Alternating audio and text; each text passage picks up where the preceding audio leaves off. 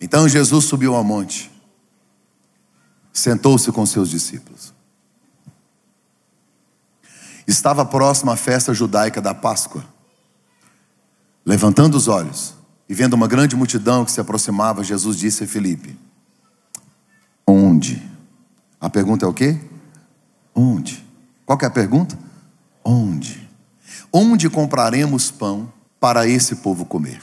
Fez essa pergunta apenas para colocá-la à prova, porque Jesus já tinha em mente o que ele ia fazer. Verso 7. Filipe lhe respondeu: duzentos denários não comprariam pão suficiente para que cada um recebesse um pedaço. Outro discípulo, André, irmão de Simão Pedro, tomou a palavra: Aqui está um rapaz com cinco pães de cevada e dois peixinhos. Mas o que é isso para tanta gente? Disse Jesus: mandem o povo assentar-se. Havia muita grama, muita relva, muito pasto naquele lugar.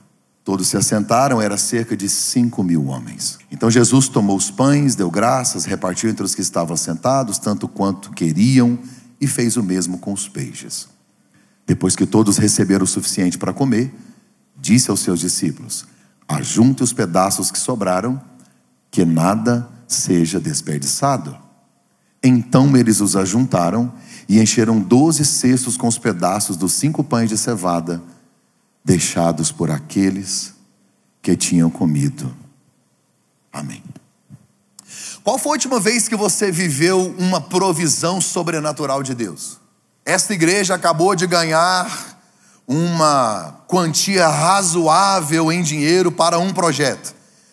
Então, nós, como igreja, experimentamos uma provisão inesperada, surpresa, e algo assim, muito grande para nós que estamos há dois meses abertos. Lembrando que 15 dias foi lockdown, estava fechado.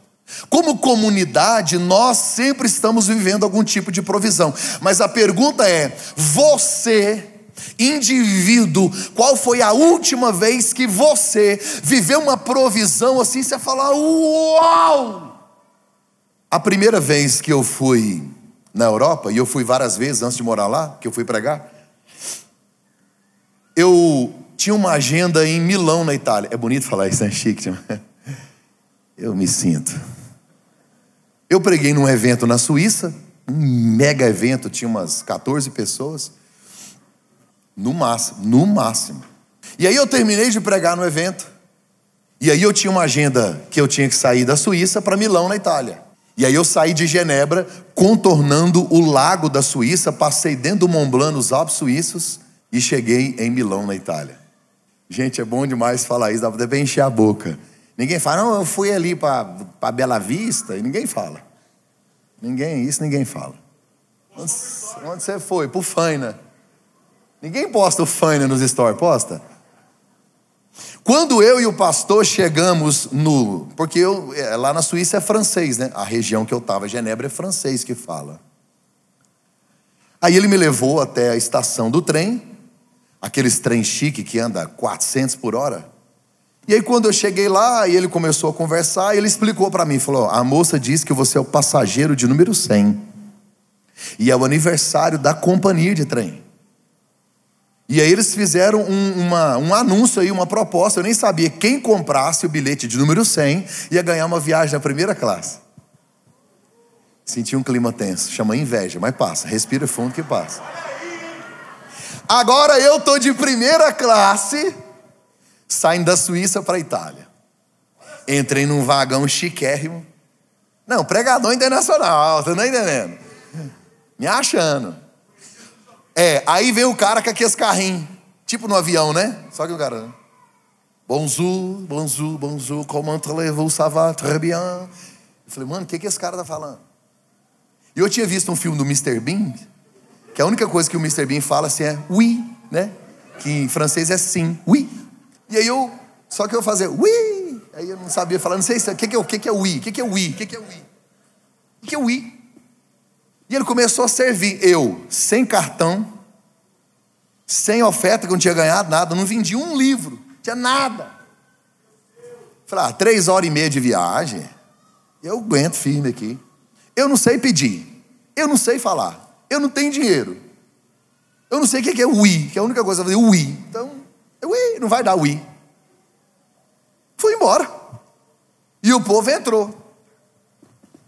É, no restaurante do lado. Quando eu disse, o pastor Rodrigo veio me abraçar. Ele vestiu a camisa da seleção brasileira para me receber.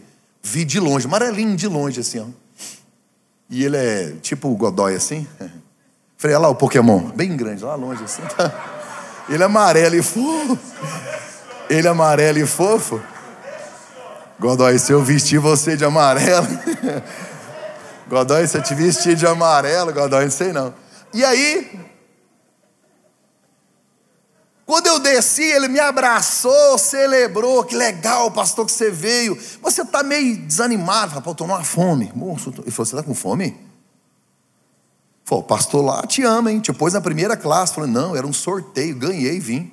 Eu falei, mas como é que você está com fome? Eu falei, estou com fome, não sei pedir, não sei falar, tem dinheiro. Ele falou, me dá seu bilhete. Aí ele virou o bilhete, estava escrito assim em francês, tudo incluso. Gente, é bom demais rir da desgraça dos outros, né? Você conhece gente que é filho do rei e vive como mendigo? Ganhou o bilhete para chegar no céu pago na cruz e vive uma vida de miséria. Ter Deus como Pai e viver na escassez é como um mendigo sentado numa montanha de ouro. Você não tem que ser rico.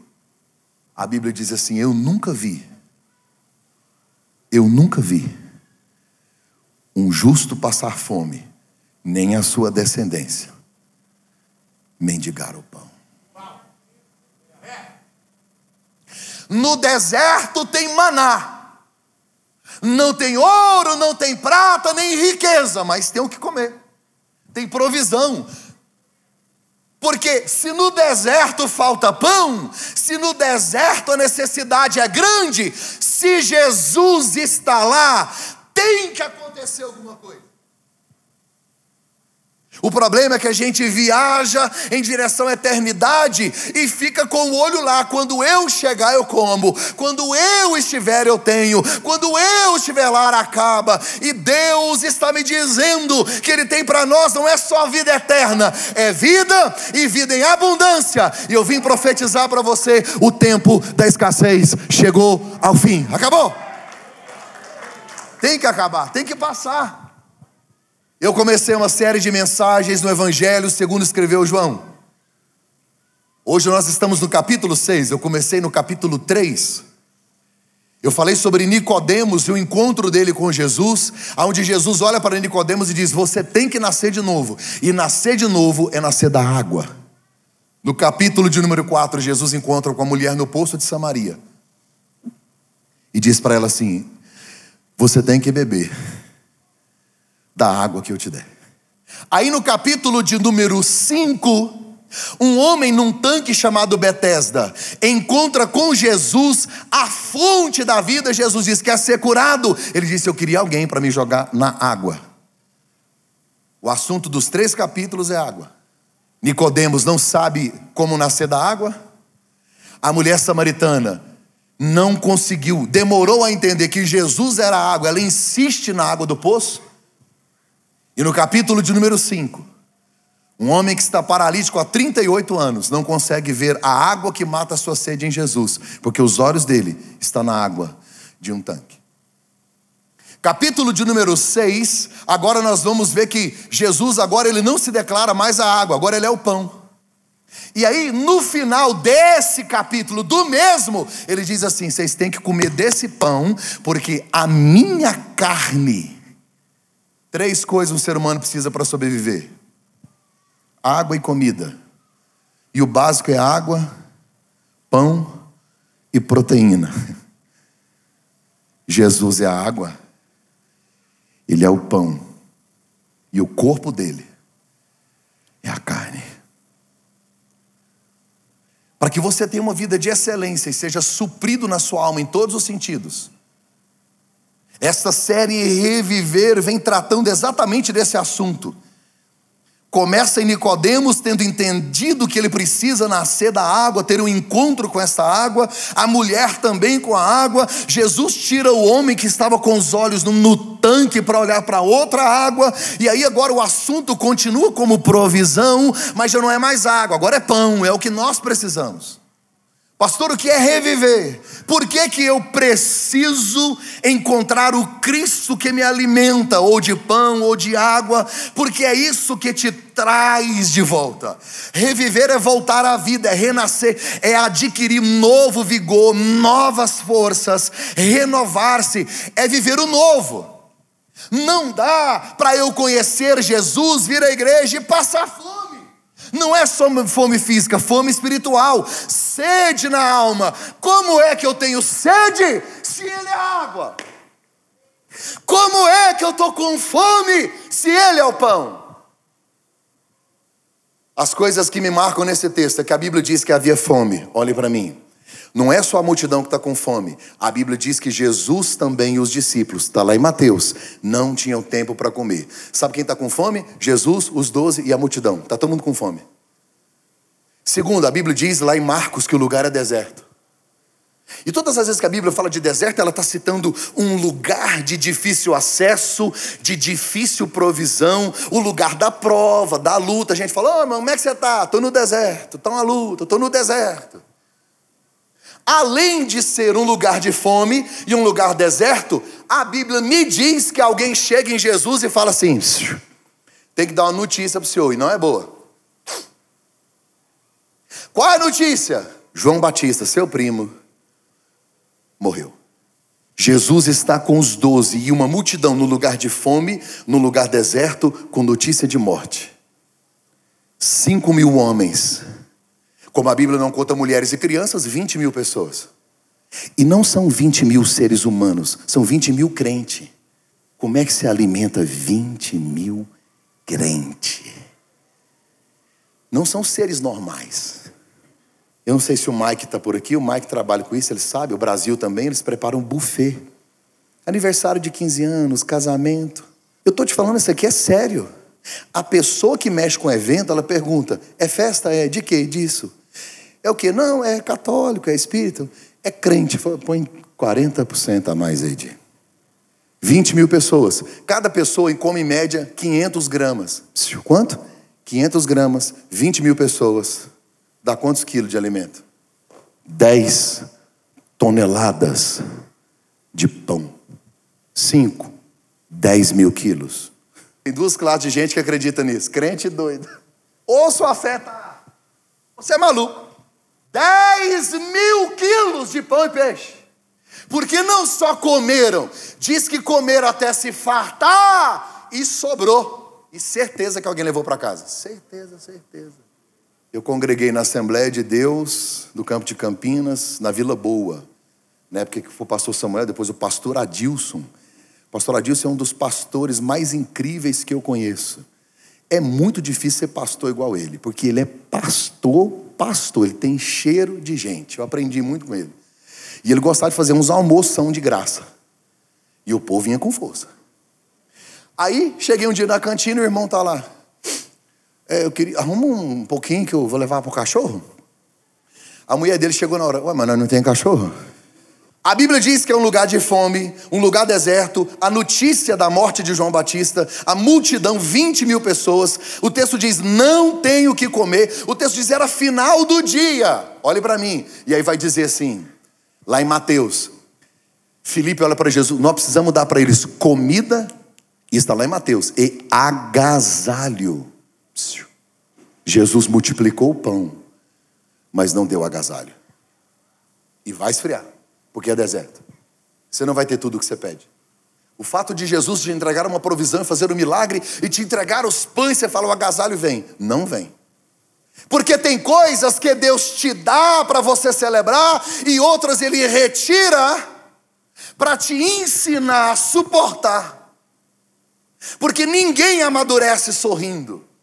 A falta do agasalho traz o frio, e o frio não mata, o frio fortalece. Eu morei onde fazia muito, muito frio. E um dia eu acordar e falar: hoje eu não saio dessa cama, não. O Espírito Santo disse: e quem vai pagar suas contas? Opa! Tchau, obrigado. Você não tem escolha. Ele vai trazer a provisão, a multiplicação e nem sempre o agasalho. Vai ter a luta do trabalho, do casamento, a frieza no relacionamento, a estranheza de algumas pessoas, porque isso me estrutura, me fortalece, me enrijece, me prepara para a jornada de volta para casa. Eu estou cheio, eu comi, mas o frio me traz resistência. A maioria de vocês aqui, sabe o que, é que vocês falam? Meus filhos não vão passar as lutas que eu passei, não. Sofri demais. Foi muito difícil para mim, porque eu sofri demais. Porque lá em casa não tinha isso. Ele falou, meus filhos não. Não. Meus filhos não vão sofrer nada. Você sabe por que você presta? Porque você sofreu.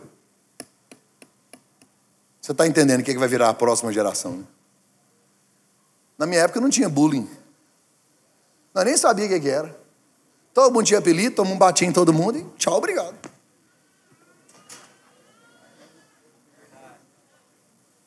Hoje você olha para o menino gordinho, fofuxo.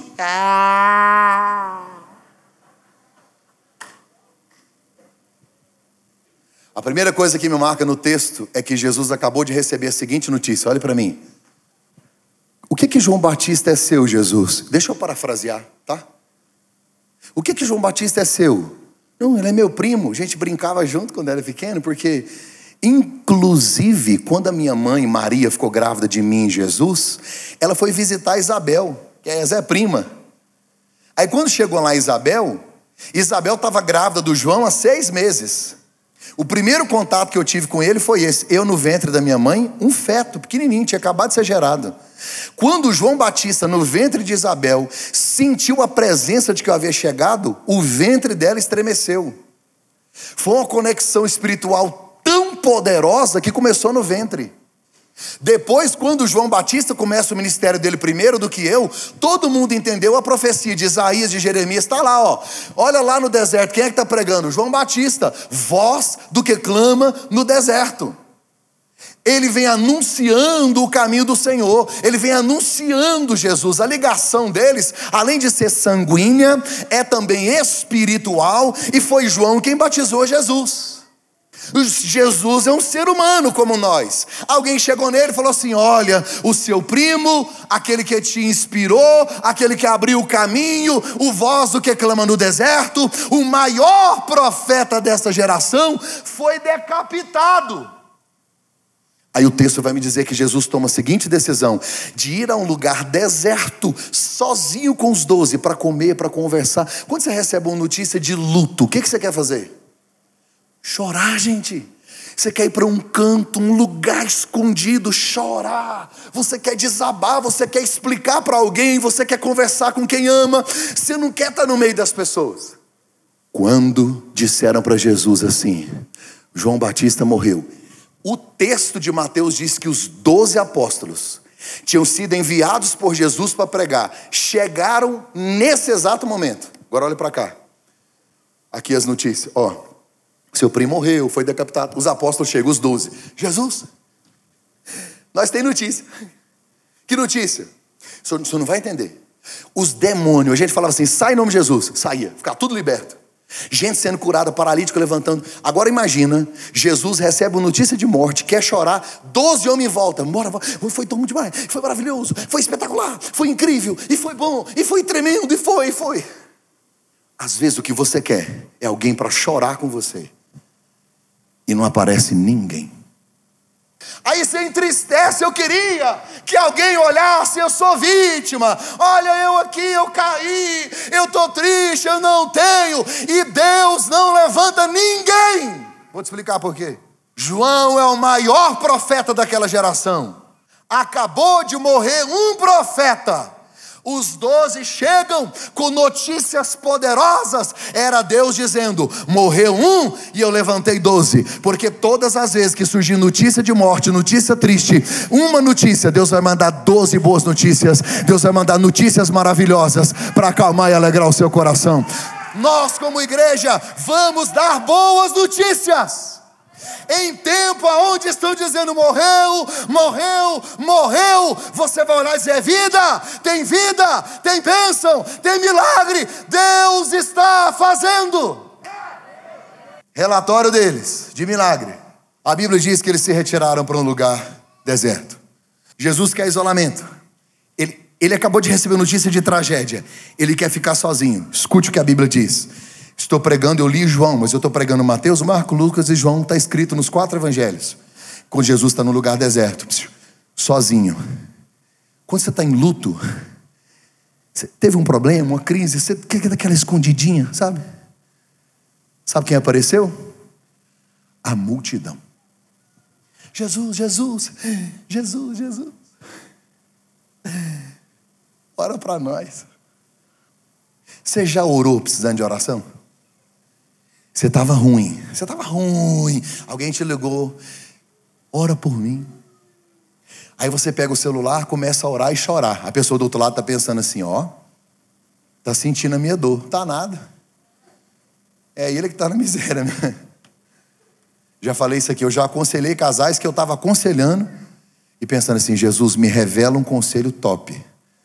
Porque o mesmo problema dele é o meu, só que o meu está pior que o dele o conselho que eu der para ele, eu vou usar na minha vida. Você já abraçou precisando de um abraço? A Bíblia diz em João capítulo 6 que Jesus multiplica os pães. A Bíblia diz em Mateus que, olha a frase de Mateus, quando a multidão reúne, Jesus quer ficar sozinho, está assim, e ele curou a todos. São 20 mil pessoas, devia ter muita gente doente. Ele recebe uma notícia de tragédia, cura todos, multiplica os pães. O texto de João diz que ele vai ao mar da Galileia, anda sobre as águas e acalma uma tempestade. Ele quer chorar, ele quer se isolar, ele quer esconder, mas o propósito dele é tão maior, é tão grande que ele não consegue ele cura, ele multiplica, anda sobre as águas e ele acalma a tempestade. Deixa eu lhe dizer, Deus vai te dar uma graça hoje, vai te dar uma unção tão poderosa que em meio a esta tragédia que nós estamos ouvindo aí, Deus vai te usar para curar pessoas, para multiplicar, para prosperar. Você vai andar onde ninguém andou, vai fazer o que ninguém fez, e Deus vai usar você para fazer o sobrenatural, aonde todo mundo só vê o natural. Deus vai te dar essa autoridade em nome de Jesus. Jesus fez isso. A Bíblia diz que era final do dia. Quando o dia termina, o povo passou o dia inteiro. Felipe falou assim: Jesus, Felipe, Jesus, é, manda o povo embora. Vamos nos livrar do problema. Manda embora.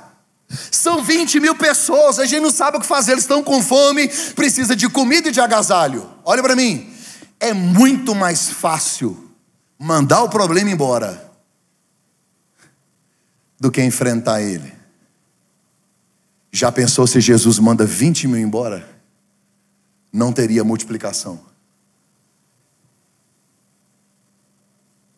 Todo milagre é gerado no ventre de um problema. Quando Deus te manda um problema, dentro dele tem um milagre. Aí você não quer, você corre, você foge, você não aceita, tem desculpas. E Deus está dizendo: Eu te dei um problema, porque dentro dele, quando você enfrentar pela fé, vai te fortalecer, vai te amadurecer e te dar a oportunidade de viver o maior milagre que você já viveu na sua vida. Quem que quer ver um, um, um, uma cura, bem de perto, uma cura, alguém sendo curado? Quer ver? Está preparado para alguém da sua família ficar doente? Eu tenho vontade, pastor, de experimentar um milagre de provisão. Deus pode arrancar tudo que você tem. Eu quero ver um casamento restaurado. E que tal destruir o seu então? Você começar.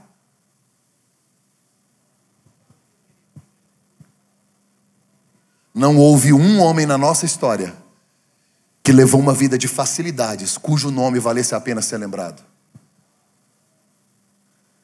Só entra para a história quem olha para o problema e diz: se o Senhor me der graça, eu vou achar o milagre dentro desse problema. Eles querem uma solução rápida, manda embora. Aí a Bíblia diz assim que Jesus se esconde porque tinha tanta gente. Olha a frase: eles não tinham tempo para comer. Jesus e os apóstolos não têm tempo para comer. Eles não têm tempo para comer, eles estão com fome e Jesus manda alimentar a multidão. Faça por alguém aquilo que nunca fizeram por você. Isso é evangelho. Eu cheguei em Londres para morar e fiquei um ano sem carro. Depois de um ano, reuni os irmãos da igreja e me deram um carro. Um carro top, top, top. Com três meses ele fundiu. Muito top, arrumadinho e tal. Ele fundiu com três meses. Não estava tão top assim. Os irmãos juntaram um dinheirinho, 20, 30, 50. Me deram um carro. Eu falei, eu quero a lista dos irmãos que me deram o carro, porque eu vou orar por eles. Um ano eu andando na neve, de ônibus, levando menina na escola, aquela luta, eles me deram um carro. Juntaram os irmãos da igreja. A igreja não tinha condição, os irmãos juntaram. Um carrinho velho, mas é o que eles podiam. Sabe, com muito amor fizeram. Eu peguei a lista, 80% deles que ofertaram nunca tiveram um carro. Ah, ninguém faz por mim, ninguém me dá, ninguém me abençoa. Ah, é? Então quer dizer que o seu evangelho é: quando te der, você faz. Quando eles entenderam que tinha que servir a multidão, os doze serviram e sobraram doze cestos. Que tal sair daqui hoje decidido a fazer por alguém o que nunca fizeram por você? Jesus olha para Filipe e diz: Você quer o quê? Que manda embora. Jesus olhou para eles: Dê comida para eles. Eu queria ver a cara dos doze. Olha para mim. Nós está aqui, 20 mil pessoas. Nós tudo com fome, não tem nada. Jesus falou assim: é, Dá uma comida para eles aí. que luta. Então, hora que Deus pede umas coisas para a gente, por que, que Ele pede o impossível? Porque a frase seguinte é: Não temos. Diga bem baixinho: Não temos. Que bom que não tinha. Porque se tivesse, não teria milagre. Quando Deus te pede algo grande, surreal, Ele quer ouvir: eu não posso, eu não tenho, eu não consigo. Quer dizer, você entendeu? O pão passa pelos apóstolos e vai para o povo. Sai da mão de Jesus, passa por eles e vai para o povo. Eles têm que entender que eles não são a fonte, eles são só o canal. Então não depende de você. Quando você entender isso e começar a transbordar, a entregar, a se doar, você percebe que Deus olha e diz: A fonte sou eu, o canal não está bloqueado, então bora, vamos entregar, bora entregar. Aí você vai ver gente que não entra em igreja, que não é crente e que está prosperando em todas as áreas. Porque está abençoando outras pessoas. Não temos, que bom que vocês não têm. Que bom que vocês não têm. É Deus nos ensinando. Pare de olhar para o que você não tem e comece a olhar para quem você tem. Pare de olhar para o que você não tem e comece a olhar para quem você tem, porque não é de você, Ele é a fonte, você é um canal. A fonte é inesgotável, a fonte é inesgotável, a fonte vai te fazer prosperar. Você é só um canal, a prosperidade de Deus vai chegar esse ano para a sua vida, em nome de Jesus. Você é só um canal, não é o que você tem, é quem você tem. Aí Jesus olha para Filipe e diz assim: a pergunta é, diga comigo bem baixinho, fala assim: onde? O que, que Jesus perguntou para Filipe? É. Filipe respondeu: não tem dinheiro. Gente, é só Deus que gosta de crente, olha isso. Jesus não perguntou de dinheiro, ele quer saber o lugar. Filipe, onde? Ele respondeu: não tem dinheiro. Se a gente tivesse 200 denários, quer dizer 200 dias de trabalho. A gente ia comprar pão e esse mês ia dar um pedacinho para cada um, como se Deus fosse Deus de pedacinho. A Bíblia diz que comeram, encheram e sobrou. Esse é o Deus que eu conheço. É sempre mais. Aí Deus pergunta: onde? Felipe, não, não, não tem dinheiro. Por que, que Jesus pergunta onde para Filipe? Olha para mim. Jesus está multiplicando pães em Betsaida. Jesus está multiplicando pães em Betsaida. Quem nasceu, foi criado, viveu e conheceu Jesus em Betsaida? Filipe. Ele é de lá. Você está achando que Jesus vai perguntar para Judas sobre Betsaida? Ele não é de lá. Você está achando que Jesus vai perguntar para Mateus, para Pedro? Não. Ele pergunta para Filipe. Você que nasceu aqui, conhece aqui, onde é que está as padarias aí? Escute. Todas as vezes que Deus te plantar num lugar, Ele vai te perguntar a respeito dele. Você é responsável pelo lugar que Deus te colocou. Por que, que Deus te colocou nesse trabalho, nessa família, naquela casa, naquele lugar? Por quê?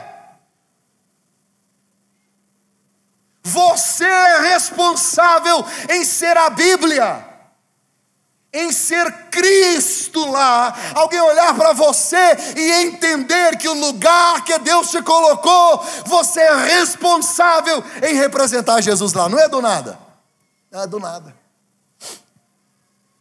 Onde é que Deus te colocou? Felipe, onde? Senhor, não tem dinheiro. Ele falou, então esquece que você já respondeu errado. André, André, resolve aí. André disse: Achei o menino aí, ele tem cinco pães. Os pães são de cevada. Sabe qual era o pão bom na época? É trigo. Até hoje os melhores pães são de trigo. Os bons pães são de trigo. A Bíblia diz que os cavalos de Salomão, eles se alimentavam de cevada. É coisa de animal a cevada era considerado um produto para fazer coisa para pobre. Só que como está todo mundo com fome, tanto faz. Mas André, André quer falar para Jesus: tem pão, mas não é bom não. A gente fica caçando os defeitos nas coisas. E André vai falar um negócio que me espanta: Senhor, tem cinco pãozinhos desse ruim. Esse ruim, sabe aquele cevada que não é bom? E tem dois o quê? Peixinhos.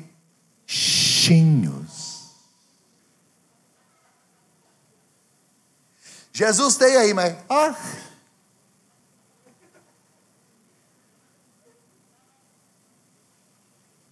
Está igual a viúva de segundo livro do Reis, capítulo 4. O que, é que você tem em casa? Nada, a não ser uma pequena botija de azeite. Por que, que a gente despreza as coisas pequenas? Como se Deus precisasse de algo grande. Ele é grande, ele não precisa de nada grande. Ele é grande.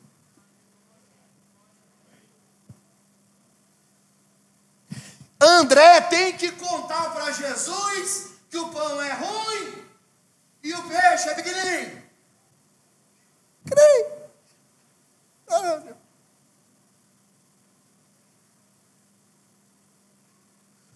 Vou te prosperar. Aí a gente pega o contra-cheque o extrato da conta e quer provar para Deus que não vai dar certo.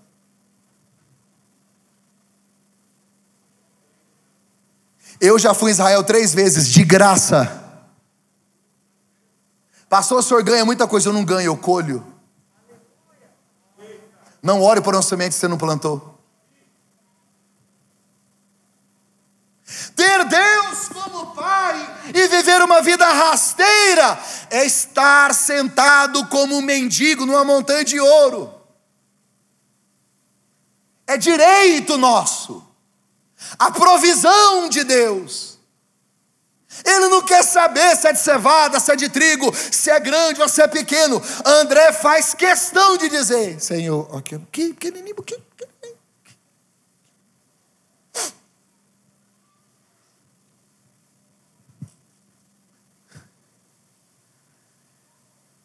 Mas tem um negócio que eu gosto. André olhou para Jesus e disse: Senhor, está aqui um rapaz, um menino. André não pegou o pão e trouxe para Jesus. Ele trouxe o menino. Tem muita gente querendo ganhar mérito naquilo que não tem. Senhor, eu não tenho, mas tem um menino aqui que tem. Sei nem o nome dele, mas ele tem. Custa reconhecer quem tem? Eu não tenho, mas tem um insignificante que tem. Porque a multidão está olhando para cima, esperando de Jesus, os apóstolos. Olha aqui, a multidão está nesse nível, humanamente falando. Jesus, os apóstolos estão aqui, ó. Eles fazem milagres, eles são poderosos, eles são famosos. Então a multidão está aqui, olhando, esperando daqui, e o pau aparece aqui. Ó. Será que você não está criando expectativa em lugares e pessoas erradas, não? Ah, porque se o fulano que é político, fulano que tem poder, fulano que tem autoridade, fulano tem dinheiro, e você fica esperando, esperando e desprezando as pequenas oportunidades. Não despreze uma pessoa insignificante, ela pode ser resposta da sua oração. Tem coisa na sua vida que vai vir de onde você menos espera. Tem gente que você jamais imagina, e essa pessoa é a ponte do milagre de Deus para a sua vida. Fique de olho nas oportunidades. Está aqui um rapaz e ele tem. Agora coloca para mim no telão. João 6 e verso 9. Olha o que, que a Bíblia diz aqui, eu estou caminhando para o final. João capítulo 6 e verso 9. A Bíblia diz assim. Está escrito, João 6 e 9. Aqui está um rapaz, igual acabei de pregar. Ó. Cinco pães de cevada. E dois o quê? Dois o quê? Está na mão de quem os peixinhos? Olha lá. Aqui está um rapaz com, quer dizer, o que que o menino tem? Cinco pães de cevada e dois? Está na mão de quem? Na mão de quem? Do menino. Os pães são de cevada. E dois o que? Diga assim, peixinhos. Está na mão do menino. Chama o quê? Peixinhos. Agora coloca para mim, Fernando, o verso de número 11. E Jesus fez o quê? Tomou Está na mão de quem agora?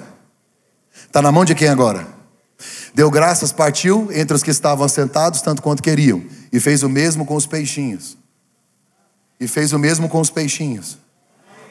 Não era peixinho? Era ou não era? Quem escreveu foi João, tá? João era dono de uma empresa de pesca, ele é pescador. Ele sabe que o peixe não mudou, mas a mão mudou. Está entendendo que muita coisa da sua vida não prospera? Está sempre inho. Está na mão errada. Você acha que é seu.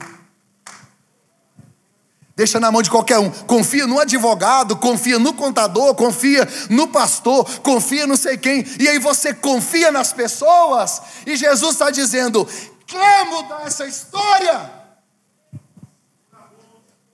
Um osso de animal na minha mão é carniça, na mão de Sansão mata mil. Um blazer na minha mão é só um blazer para cobrir do frio. Mas na mão de Elias e de Eliseu abre o Rio Jordão. Um estilingue na minha mão não mata um passarinho, mas na mão de Davi derruba gigante de três metros de altura. Um pão na minha mão não alimenta três, quatro, cinco pessoas, cinco pães não dá. Na mão de Jesus vira uma padaria e alimenta multidões. Escute, quando você colocar no lugar certo, o seu ministério vai alimentar multidões, a sua empresa vai alimentar multidões, você vai passar a fazer coisas grandes e que você nunca imaginou na sua vida. Levante sua mão, deixa eu prosperar. Em tempo de crise, 2021 é declarado declarado como o pior ano da história da humanidade, você vai viver o melhor ano que você já viveu. Assim diz o Senhor, a prosperidade de Deus, a bênção que não acrescenta dores, vai chegar na sua casa em nome de Jesus. Aplauda Ele o mais forte que você puder. Coloque-se em pé, por favor, eu vou terminar. Não se movimente, não saia, porque eu vou encerrar aqui agora. Olhe para mim. Não saia.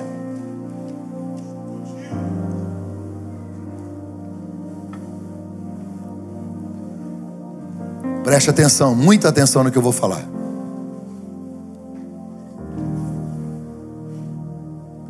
A Bíblia diz que Jesus, antes de multiplicar os pães, a Bíblia diz assim: mandem assentar.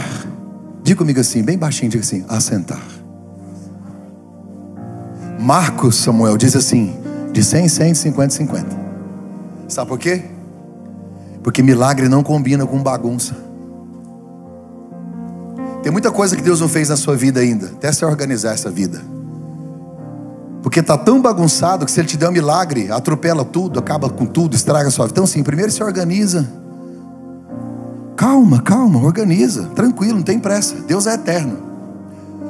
Seu desespero não desespera Deus, a sua crise não deixa Deus em crise, organiza, fica em paz.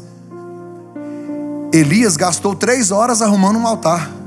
A oração dele foi só de 30 segundos, mas o altar estava lá. Primeiro você precisa organizar o alicerce das coisas. Depois Deus fazer. Mas o que eu gosto aqui, pastor, sabe o que é? A Bíblia diz assim: havia muita relva, pasto, grama. Relva é grama. Jesus falou assim: senta o povo na grama. Vou te explicar por quê. A primeira vez que Moisés viu Israel todo reunido, a Bíblia diz que Moisés olhou, pastor Júnior, e disse assim: eles são como ovelhas sem pastor. E Moisés disse: Vamos andar, vamos andar, vamos andar, vamos andar, vamos andar. O início do texto que eu li, lá em Mateus, diz assim: que quando Jesus viu a multidão, teve compaixão e disse assim: Eles são como ovelhas sem pastor. A visão é essa: tem grama, e Jesus vê o povo como ovelhas. E o Salmo 23 fala o quê? O Senhor é o meu pastor, nada me faltará. Deitar-me faz, assentar-me faz em verdes pastos. Estava todo mundo desesperado por causa da provisão e com fome. Jesus disse: O pastor chegou. Bora sentar? Está na hora de comer. Por que você está correndo para lá e para cá? A palavra de Deus no ensinamento da minha no encerramento da minha mensagem é essa. O pastor está mandando você. Senta. Ah, eu tenho que resolver, eu preciso, eu vou correr, porque vai dar ruim. Eu, Jesus, senta. Calma. O pastor chegou. Deitar-me faz em verdes pastos guie-me mansamente às águas tranquilo. Olha aqui para mim. Já percebeu que essa máscara é como uma mordaça, impede a gente até de respirar. A gente está ofegante, né? Deixa eu te falar uma coisa. Quando você levantar de manhã antes de colocar esse troço, sorria, sem querer, sem querer. Você não quer sorrir? Sorria. Faz um esforço, porque tem gente que acorda, parece que está arrependido de não ter morrido à noite. Então sorria o seu cérebro vai entender que alguma coisa boa aconteceu, que você vai enganar o seu cérebro. Sabia disso? E aí você vai fazer assim, agora não dá, não faça, está demais. Mas de manhãzinha você faz assim, ó. Faça isso várias vezes. E vá devagar. Porque quando você tem o pastor, você fica mais assentado no pasto do que caminhando à procura de comida. Jesus multiplica, sobra 12 cestos, e aqui eu vou terminar. Olha que é legal. O texto diz assim: Jesus subiu ao monte, levantou os olhos, levantou os pães, olhou para cima, porque o pão pode vir de baixo, mas o milagre vem de cima. Aí a Bíblia diz que Jesus levantou o pão, ele fez o que com o pão? Levantou. Gente, parece a ceia, né? Diz que levantou. Lá em Mateus diz assim: abençoou, deu graças. Jesus disse assim: Esse pão é o meu corpo, não é isso? Quem é o pão vivo? Jesus. O pão não é o corpo dele? Agora, se a gente for pensar na igreja, a igreja é o que? O corpo de Cristo. Se nós somos o corpo, quem é esse pão? Nós também. Depois que Jesus pega você como trigo, aí nasce, ele colhe, ele moe, prepara, faz o pão, amassa, assa no forno. Depois que o pão está pronto, a Bíblia diz: ele levanta. Deus vai te levantar. Depois que ele levanta, ele abençoa. Quem quer ser abençoado aqui? Depois que ele te abençoa, ele deu graças. Graças aqui não é só agradecer. No nosso caso, quando ele nos dá graça, é graça para vencer, graça para suportar, graça para enfrentar. Quantos querem receber essa graça maravilhosa aqui? Agora presta atenção. Jesus levantou. Quem quer ser levantado por ele? Jesus abençoou. Quem quer ser abençoado por ele? Jesus deu graças. E partiu. Esse é o problema. é que depois que Ele te levanta, que Ele te dá graça e te abençoa, o que, que Ele faz? Ele parte. Você nunca será levantado para ser aplaudido, mas para ser repartido. Porque quando Deus te levanta, não tem a ver com você, tem a ver com a multidão. Vai doer, mas vai valer a pena. Sabe o que é servir? É distribuir a si mesmo. Sai daqui hoje disposto. Depois que você pegar nesse pão, nesse cálice, relembrar a morte dele, você saber, eu sou esse pão também. Que preciso ser repartido. Que preciso ser levado. Em João 6,53, Jesus disse no final desse capítulo: Eu vos digo a verdade. Se vocês não comerem a carne do filho do homem e não beberem o seu sangue, não terão vida em si mesmos. Todo aquele que come a minha carne come o meu sangue, bebe o meu sangue, tem a vida eterna. E eu ressuscitarei no último dia, pois a minha carne é verdadeira comida e o meu sangue verdadeiramente é bebida. Todo aquele que come a minha carne e bebe o meu sangue, permanece em mim e eu nele. Feche os seus olhos por um instante. Que presença é essa? Eu queria que você sentisse um pouquinho do que eu estou sentindo. Tem gente aqui que quando achou que estava pronto foi partido. Outros entraram aqui no limite porque está com dificuldade na sua provisão, não consegue se assentar em pastos verdejantes, está correndo de um lado para outro. E o pastor chegou hoje para te dizer: calma, calma, respira fundo. Calma, respira fundo. Fecha os seus olhos.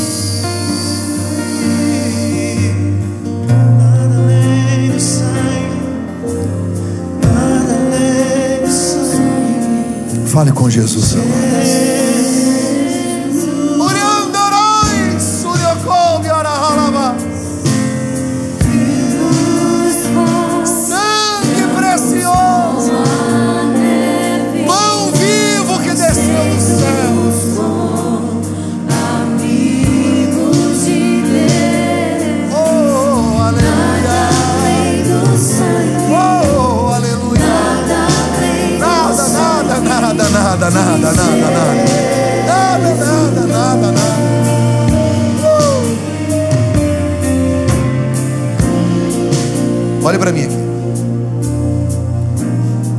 Nós vamos servir agora a ceia. Eu queria chamar todos aqui. Eu queria chamar aqui no altar Pastor Eugênio, Pastor Whindersson, Pastor Edmar. Cadê o Pastor Samuel Davis? Está aí também? Se tiver, sobe aqui, Pastor Samuel Davis. Sobe aqui, por favor. Entregue para eles, por favor. Entregue para os pastores. Pastor Grandene. Pastor Grandene, sobe aqui também, depois você desce. Sobe aqui, por favor. Pegue um desses aí, por favor.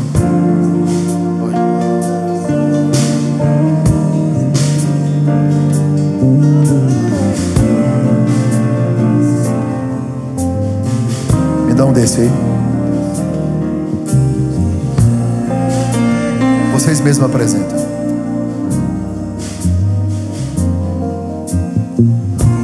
Deixa eu falar uma coisa para vocês. Nós, nós não temos muito tempo, né? Então aqui está tudo feito com carinho, tudo higienizado. Os meninos estão de luva, o pãozinho está lacrado. Você vai pegar o suco e o pão juntos, tá? Depois que você pegar o suco e o pão, eu quero que você se assente, para que eles saibam quem já pegou e quem ainda não pegou. Você vai comer o pão, já tomar o suco logo em seguida, e depois que você fizer isso, a gente vai ter um tempo, dois minutinhos. Você pode orar ajoelhado, você pode orar sentado, mas não faça disso aqui como se fosse um ato religioso.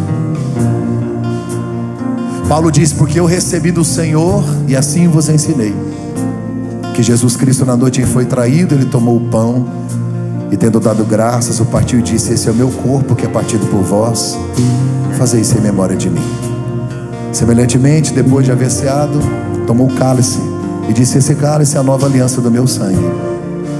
Tomai e fazer isso todas as vezes. Todas as vezes que beberdes, fazer isso em memória de mim até que Cristo venha. Estenda suas mãos para cá. Pai, nós apresentamos ao Senhor o sangue e o corpo. Pai, no nome de Jesus Cristo. É só um pão e um suco, mas aqui nós queremos relembrar que o Senhor é o pão vivo que desceu do céu. A nossa maior provisão é esta a eternidade. Obrigado. Que possamos ceiar agora, declarando que nós somos os teus filhos, que te amamos e que vivemos para o Senhor. Olhe para mim. Quem tomou a ceia pela manhã, eu vou te pedir, por favor, não tome agora, tá bom? Que nós programamos só para quem está à noite. Se você tomou de manhã, você já está ceiado. Continue em pé, por favor. Os obreiros vão servir enquanto a gente canta. Você tem um tempo para celebrar o Senhor.